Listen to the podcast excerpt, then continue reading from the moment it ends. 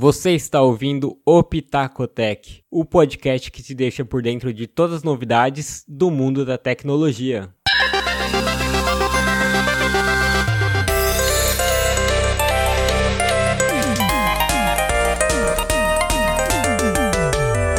Fala galera, sejam bem-vindos a mais um Pitacotec. Eu sou o Yukio, o host de hoje, e eu tô aqui com meu colega de bancada, Henrique. Fala aí, Henrique. Fala pessoal, beleza? Como é que vocês estão aí de quarentena? Tudo certo? E com um convidado de honra hoje, voltando aqui, voltando não, né? Porque ele só esteve no Pitaco Prosa, nunca do Pitacotec, o Paulo André, lá do Teatro Econômico. Fala aí, mano. Fala aí, pessoal. Fala o pessoal pitacotequiano, pitacotequeiro, não sei. então vamos aí para mais um giro.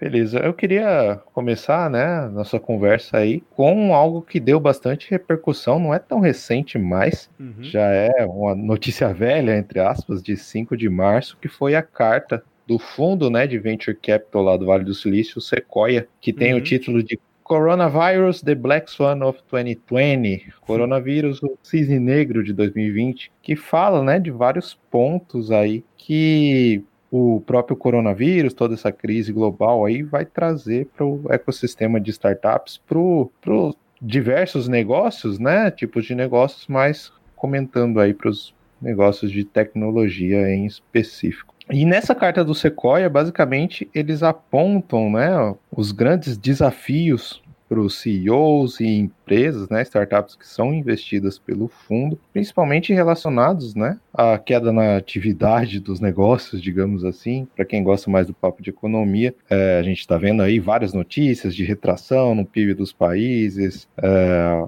vai ser uma turbulência econômica aí. A gente está vendo aqui no próprio Brasil, é bem fácil de ver isso, toda essa discussão. Ah, quando vai sair o meu auxílio do governo, tudo mais. Uhum. A gente sabe muito bem como é. E para as empresas, né, não é diferente, principalmente aí para as empresas globais, empresas que dependem do crescimento da atividade econômica para se manterem de pé, né? Então, é, toda essa questão das pessoas ficando, ficando em casa, mudando hábitos de consumo, etc., vai afetar, né? E eles fazem esse alerta para várias uhum. empresas, também em relação à parte de cadeia, né? Cadeia produtiva que o Sequoia chama atenção, porque, por exemplo, se você é uma empresa que depende de algum componente, alguma coisa importada, é, você também já fica aí dependente, né? E já é Uhum. Naturalmente afetado. A gente, Pode falar. A gente, chegou, a gente chegou a comentar sobre isso aqui, né, o Yukio? No episódio que a gente falou sobre a, a Apple talvez ter dificuldades no lançamento Exato. do novo iPhone. Uhum. Né? A gente falou bastante sobre isso, é bem complicado é, mesmo. E, né? até aproveitando aí o gancho, uma, uma coisa que eu até comentei hoje no Twitter, no Twitter não, no Facebook, foi que e essa crise é meio que independente do lockdown ou não, os países que não fizeram também vão sofrer, porque a pandemia que realmente assusta as pessoas, assusta o consumidor, as pessoas não querem. É, é aquela, aquele papo de economista mesmo, né? Que diante de incerteza é tudo piora, né? Porque a gente não vai gastar, a gente não vai consumir, então acontece naturalmente. A Suécia não teve lockdown, teve só medidas de distanciamento, mas está sofrendo disso tem comparações entre estados americanos que fizeram e não fizeram e estão sofrendo. Então, assim, a pandemia chegou meio que é, só meio que fazendo um parênteses, assim, não é só o lockdown em si, mas a pandemia mesmo que está assustando as pessoas, muda hábitos, né, como o Paulo André falou. Então é complicado mesmo. Sim, é até fazendo um gancho, né, é, com isso que você comentou e o que uma das coisas que a Coia destaca, né, é a questão da parte de viagens, né, seja uhum. dentro dos próprios países, a parte de turismo, viagens e tais. E aí o nosso grande exemplo do mundo startupeiro, digamos assim, é o próprio Airbnb, né? Hum. Que aí, assim, nossa, estourou completamente, putz, destruiu a indústria hoteleira, não sei o que, Airbnb, super foda, e agora, tipo, os caras estão mandando gente embora, totalmente outro cenário. E vai bem em direção ao que você falou, né? Pouco importa se o país impôs um lockdown mais é, rígido, alguma coisa assim, é aquela coisa, você pode manter tudo aberto. Se não tiver turista, seja do próprio país ou seja turistas estrangeiros, não vai, não vai se manter de pé, né? O negócio. Até estava vendo uma discussão no Twitter a... esses dias, é, uhum. que a, a questão do lockdown e tal é parte muito por conta das próprias pessoas. E, uhum. assim, mesmo que se você não tiver decretado um lockdown pelo governo, etc., se as pessoas começarem essa mobilização para ficar em casa, não tem muito o que fazer. E, pelo contrário, aí já entra até uma discussão de estatística, né? Para quem gosta aí de uhum. desenhar os modelos e tudo mais, e testar, olhar para os dados. O que vem primeiro, né? O lockdown com as pessoas ficando em casa por vontade própria ou o governo falar para as pessoas ficarem em casa? Aham. Uhum. É assim, até é, muitas movidas pelo, pelo medo também, né? A gente até eu vi uma pessoa falando sobre a CCXP aqui no Brasil, uma pessoa perguntando se rolaria no final do ano e tal, e é, assim, é claro que não tem nada a ver com as startups, mas falando, ó, mesmo, mesmo que tenha, eu não sei se muita gente vai ter coragem, né, de entrar num lugar com tanta aglomeração, e as mesmas coisas para as viagens, para Airbnbs e tudo mais, né. E assim. Após é, a pro... pandemia, com certeza vai ter esse efeito nas pessoas, né? Vai estar tá ah, todo mundo mais certeza. receoso. E assim, também para quem gosta aí, quem é da linguagem, por exemplo, de Python, a Python Brasil desse ano já foi cancelada, não vai ter e seria assim pro fim do ano. Então a galera realmente já tá meio que prevendo que as pessoas não vão ter tanta coragem. É, academia, por exemplo, cara, eu não sei se eu vou voltar pra academia esse ano ainda. É, exatamente. Porque é o lugar propício pra você pegar e até vou emendar já a notícia do Paulo André, comentar que rolou essa semana a Brasil at Silicon Valley e ocorreu um painel dos unicórnios brasileiros e falando sobre o nome do painel era Unicórnios Brasileiros caminhando para uma nova economia. Nome bonito para falar, né? Do desastre, assim. Falar de Teve, desgraça. Falaram os CEOs da Gympass, Nubank, iFood, Wildlife e eles falaram como eles estão enfrentando a crise. Assim, eu só pux queria puxar um gancho de dois que eu anotei aqui, que eu achei mais importante. Uma foi o Jim Pass, que eu acho que foi o que mais sofreu dessas empresas, porque o Wildlife é de games, Nubank tá ok, né? Meio que banco, entre aspas, iFood tá bem até. E o Jim uhum. Pass, ele sofreu muito com o fechamento da academia. Ele começou, ele lançou uma plataforma, ele antecipou né, o lançamento da plataforma online para estimular a academia a fazer live, esse tipo de coisa. Só que assim, foi até comentei antes da gravação aqui. É bonito o discurso, mas quem acompanha, quem tem colegas em startups sabe que não na prática foi assim, galera sendo mandada embora e N problemas, assim, porque você não consegue. O Correria, Paulo André né? falou. É, o Paulo André falou da do Airbnb. O Airbnb lançou um monte de coisas online, experiência, mas isso daí não compensa, sabe? Não, você não consegue contrabalancear a paulada que eles tomaram. Então. Só, só para uhum. esclarecer para quem não sabe, uh, o Gym Pass está relacionado a academias, né? Você paga um, um passe para entrar Isso. em academias que são associadas, né? Porque. É uma mensalidade. Lá, às vezes alguém não entende o porquê. É, exatamente. É. Mensalidade aí você pode frequentar várias academias. E a outra uhum. que eu queria puxar também foi o iFood, que aí foi o contrário. O problema, problema, né, entre aspas, foi aumento de demanda, que começou a crescer muito compra de mercado, pagamento digital. Até teve restaurante que não era adepto do serviço e se tornou. Então, é uhum. inclusive até interessante essa parte dos restaurantes, porque mostra assim que você não consegue desviar da tecnologia, né? Exatamente. Se não fosse a pandemia, uhum. ia aos poucos eles iam ser engolidos. Até tem muita Sim. gente que reclama do iFood, ah, tudo mais, como o iFood é malvadão. E tem matéria, teve uma matéria falando de como o iFood engoliu outros, outra, algumas alguns restaurantes, mas se lia a matéria, na verdade é que outros restaurantes tomaram frente no iFood, sabe? receberam, Sim. resolveram ir pro iFood, criaram outros mecanismos, por exemplo, o cara que vendia no self-service separava algumas marmitas e aí vendia naquele loop, que seriam sobras Sim. mesmo dele. Então, enfim, a é muito, muitos restaurantes, muitos restaurantes tradicionais, vamos dizer assim, né? Hum. Às vezes se negavam, né? Exato. E agora estão tendo que abrir mão, falar, pô, galera, a gente tem que fazer, senão vai quebrar, né? Não, não uhum. vai dar. Assim, não que eu, eu acho que demais o, isso, cara. Não que eu acho que o iFood seja o maior santo, a margem dos caras é absurda, assim, espreme demais, né? Os, os entregadores, mas eu acho que uma coisa é você reclama da margem dos caras, outra coisa é você achar que o serviço é um absurdo.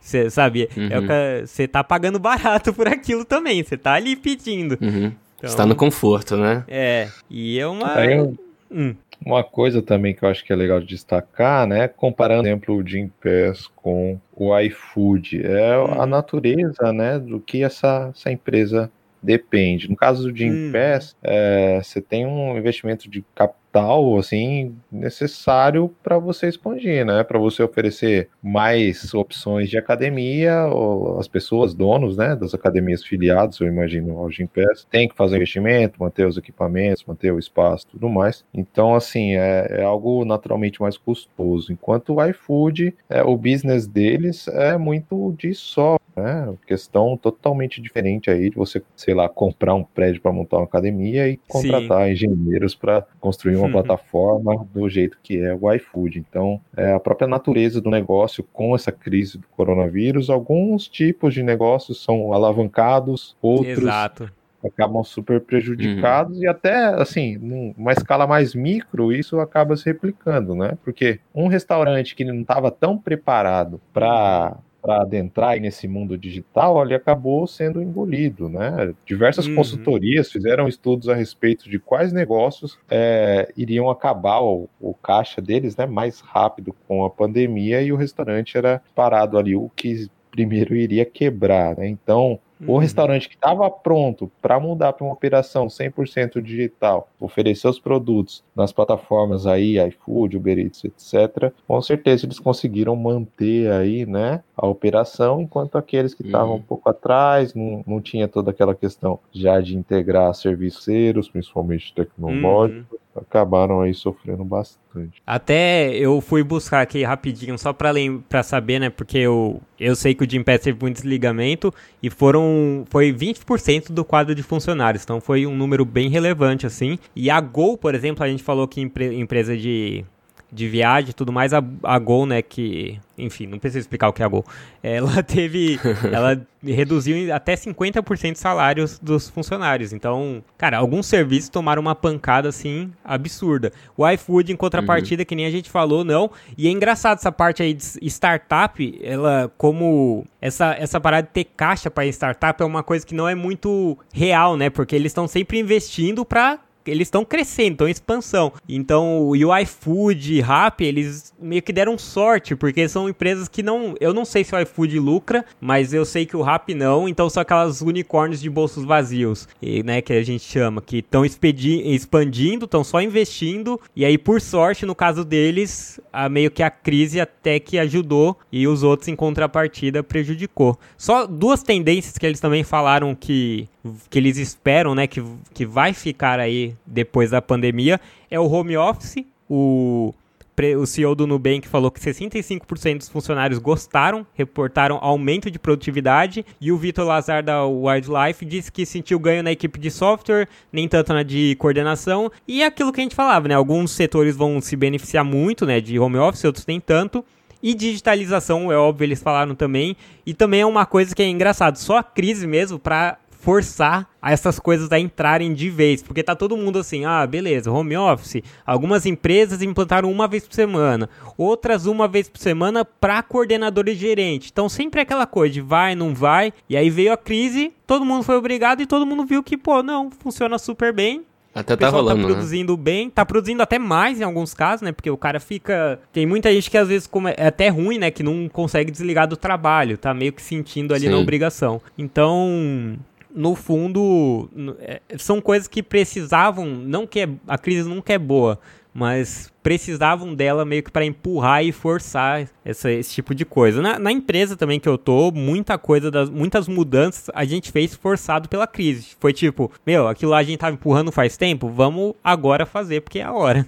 É, pois é, eu acho que uma coisa que você destacou e tava até refletindo aqui é que talvez a crise foi aí é, o empurrão que algumas empresas que eram só cash burn, né, que é o RAP, etc., que apostam muito na questão de, putz, você recebe lá investimento de fundos, etc dá o famoso cupom que a gente recebe, né? Aquela notificaçãozinha que uhum. a gente adora, é, que nada mais é do que um incentivo, né, dos investidores para aquela empresa conseguir um maior número de clientes, aumentar a carteira de clientes e dominar o mercado, né? Hum. A, a aposta desse modelo de negócio é que no fim da corrida você vai dominar todo aquele mercado, seja de restaurantes, etc. Então, talvez aí a pandemia foi o que dá aquele empurrãozinho para as pessoas mudarem o comportamento e também, é, talvez, quando as coisas começarem a normalizar, vai lembrando aquela famosa frase de quando a maré abaixar, vai ver quem tá de calça curta. Né? Verdade.